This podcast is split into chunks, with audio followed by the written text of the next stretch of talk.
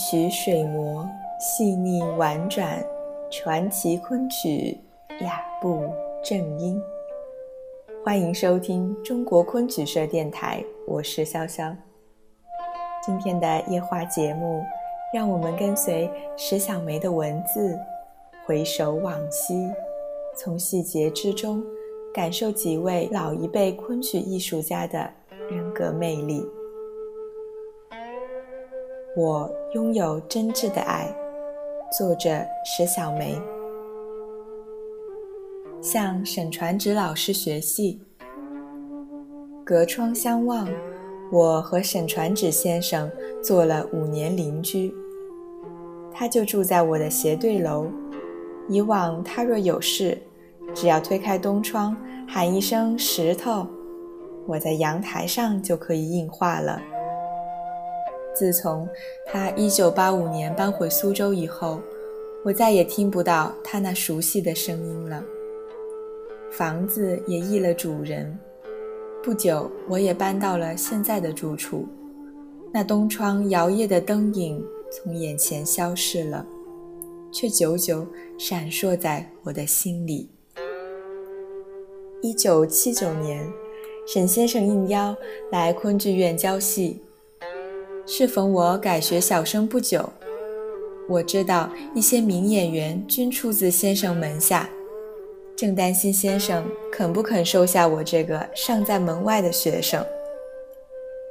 先生看了我的记子之后，居然一口答应来雕琢我这块顽石。跟沈先生学戏，规矩是很严的，首先要抄剧本。先生有一只旧式皮箱。装着许多精美的剧本，全是小楷写成的昆曲折子戏。扉页上往往有这样一行小字：“民国元年壬子中秋，三善堂抄录。”落款是沈月泉。沈月泉先生是沈传芷先生的父亲，也是传字辈的大先生。传旨先生十分珍惜这些本子。我抄的时间长了，他便会问：“抄好了没有？”这倒不是先生小气，这些折子凝聚着先生父子两代人的心血啊。先生常对我讲，拍曲子是迁就不得的，唱念一是嗓子，一是功夫。演员上台好比上阵，出马一条枪，要亮得住，镇得住。所以，台下即使是喜曲，也要唱得准，不能含在喉咙口。拍板点眼，要拍出声来，点出力来。久而久之，就能铸成新板，时间再长也不会忘记。那年，先生已是八十高龄了，幼年学的戏都能一字不漏、一板不脱、一腔不走地背出来。有时拍去，我的手掌都拍红了。刚一偷懒，先生便敲敲桌子以示警告。我想，先生幼年时学戏，这种档口大概就该挨板子了。可在先生这里，不但不打板子，往往这时候师母会端出两碗苏州风味的点心，什么汤圆啊、馄饨啊、宜兴百合汤啊，我和先生便以碗底朝天了事。这时，东窗口溢出的笑声，常会满院子都听到。等到排戏的头一天，先生便会在手抄本上写“某年某月某日戏开排”，然后一遍又一遍的示范，一招一式的教。记得先生给我开排的第一折是琴挑的一段懒画眉的身段步法，竟示范了五遍。我这块石头可谓玩得出奇，而先生教戏的认真、耐心、严格也由此可见一斑。先生常对我说：“教戏要用刻模子般的心，学戏要用上夹板般的劲，一定要规规矩矩、正正足足，否则不能成器。”而有些地方，先生则点到为止。比如《懒画眉》一曲的首句“月明云淡露华浓”，先生只说月明要看地，云淡则望天。月明看地真是点睛之笔，现在想想，仍觉回味无穷。那一年，先生的腿肿得厉害，食欲也大减，他自觉精力不如以往。我去看他，我们聊着聊着，突然，先生呆呆地望着我说：“石头，我这点吃饭的本事都交给你了。”说着，先生的眼圈红了。是的，那年先生已经八十有几了。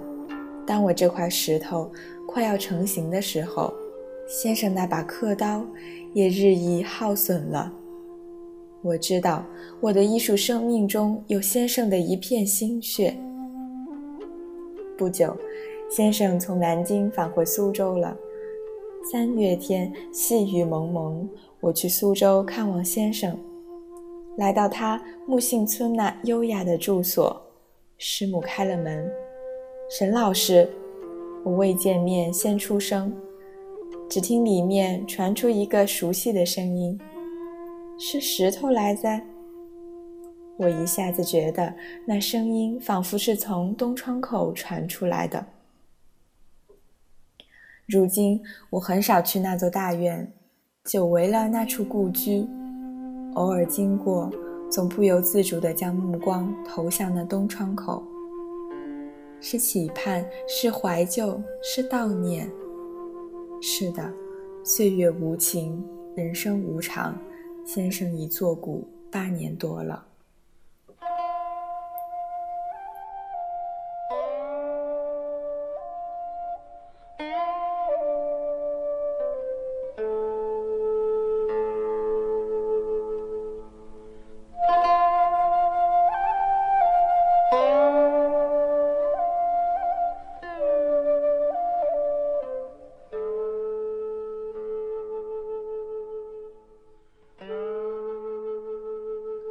怀念周传英老师。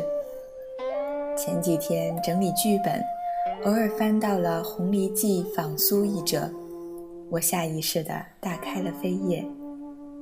去年初夏，浙江昆剧团给我寄来了这个剧本，并告知我周传英老师准备传授这折戏，让我先拍会曲子，等通知再去杭州学戏。我从初夏等到深秋，从深秋等到隆冬，一种不祥的预感袭向心头。年初传来了传音老师病逝的噩耗，我在周老师灵前焚香叩祷，老师的音容又浮现在眼前。那是八四年盛夏，我去杭州向周老师学戏。记得仅实话中的一曲缠绵道，周老师就教了我足足一个上午。周老师先看我排了一遍实话，他说：“你是传统的路子，看得出是传旨先生教的。”我回答：“是的。”周老师又说：“我在传统路子的基础上做了些改动，但你可以按老的演。”让两种路子同时存在，使后人知道这则名句的演变。接着，周老师又问我为什么不唱缠绵道一曲。我说现在一般都删去了这一支曲，所以我没学。周老师说删去是可以的，但应该学下来，说不准以后可以做借鉴，也可以让人们知道一个完整的路子。周老师便教了我这支曲。当时周老师已身患绝症，体力十分虚弱，加之又是酷暑，杭州气温高达三十七度。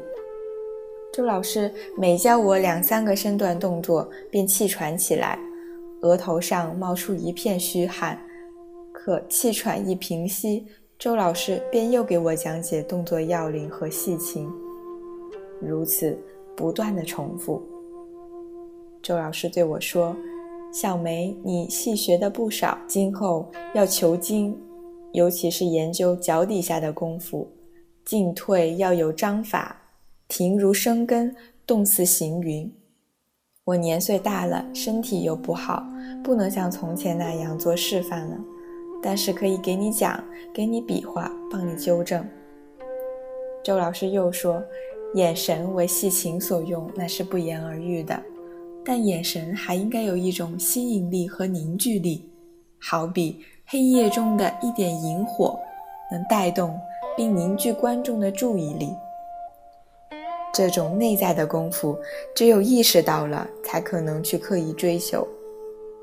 就这样，周老师边教戏边讲解，边议论边喘气边擦汗，我则学到了比戏更多的东西。那次学戏，我吃住都在周老师家，给老师和师母添了不少麻烦。回来后想想。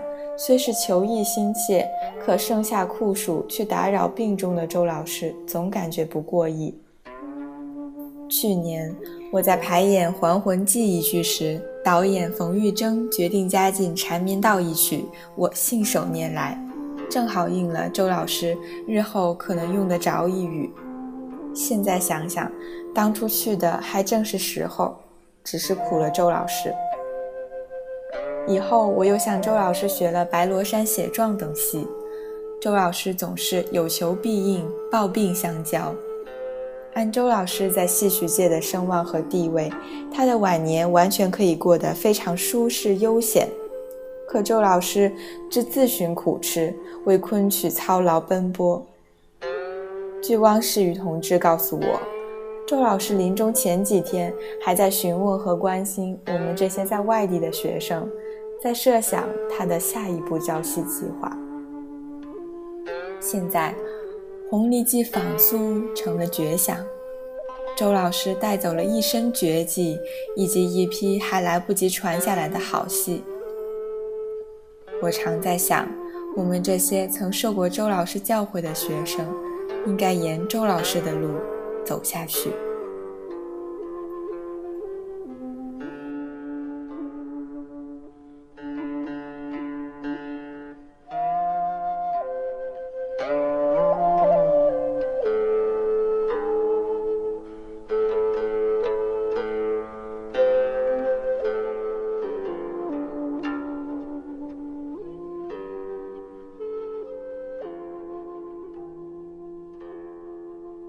振飞先生谈笑，在于先生身边学习，一晃半个月过去了。我将所学的《金钗记剑娘》向先生回了课，先生尚觉满意，嘱我回宁后再请沈传芷先生看看。临行前的一天晚上，我向于先生和师母李强华辞行，先生情绪很好。我们天南地北，风土人情，时令小吃，无拘无束的闲谈。我说上海老城隍庙的五香豆别有风味，逛城隍庙不可不品尝一下。于先生说南京夫子庙的玫瑰花生米香而不腻，可与之媲美。文革前每逢时令，他总要买一些吃上一个时候。文革中当然没有这种口福。前些时候托人买了一些，味道不减当年。然而三句不离本行，话题终于转到了戏上。先生说：“小梅来一趟上海也不容易，戏上还有什么不明白的地方吗？”于先生的话引起了我的求艺欲望。我请教于先生：“舞台上小生常常有笑，我总感觉自己笑不好。”越笑不好，就越怕笑，不知怎样才好。先生说，他当年练笑也十分拘谨不自在。他父亲发现后，便领着他一起笑，为的是壮他的胆子。时间久了，终于练出了一串串富有弹性的笑声。先生说，练笑不要怕难为情，要有点吃劲。因为本无可笑之处，纯是练功，不吃一点不行。笑的难点在于气的控制和音量的协调，犹如投石击水，激起辐射的圈状波纹，便算理想了。于先生见我听得入神，又说：“要想笑出区别，笑出人物，那就要因戏情人物而定了。像《连环计》小燕中吕布的笑是表现狂，《金雀记》乔簇中潘岳的笑是表现尴尬，《范马记写状》中赵宠的笑是表现得意，《醉写》中李白的笑是表现蔑视。于先生边说边示范，真是精彩至极。我也跟着于先生练笑，霎时大笑、狂笑、善笑、对笑，一片笑声。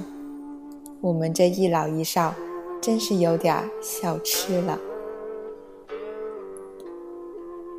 更多精彩内容，请关注中国昆曲社微信公众账号，输入“昆曲社”的全拼。就可以订阅有声有色、赏心悦目的大雅昆曲微刊了。感谢您的聆听，我们下期再见。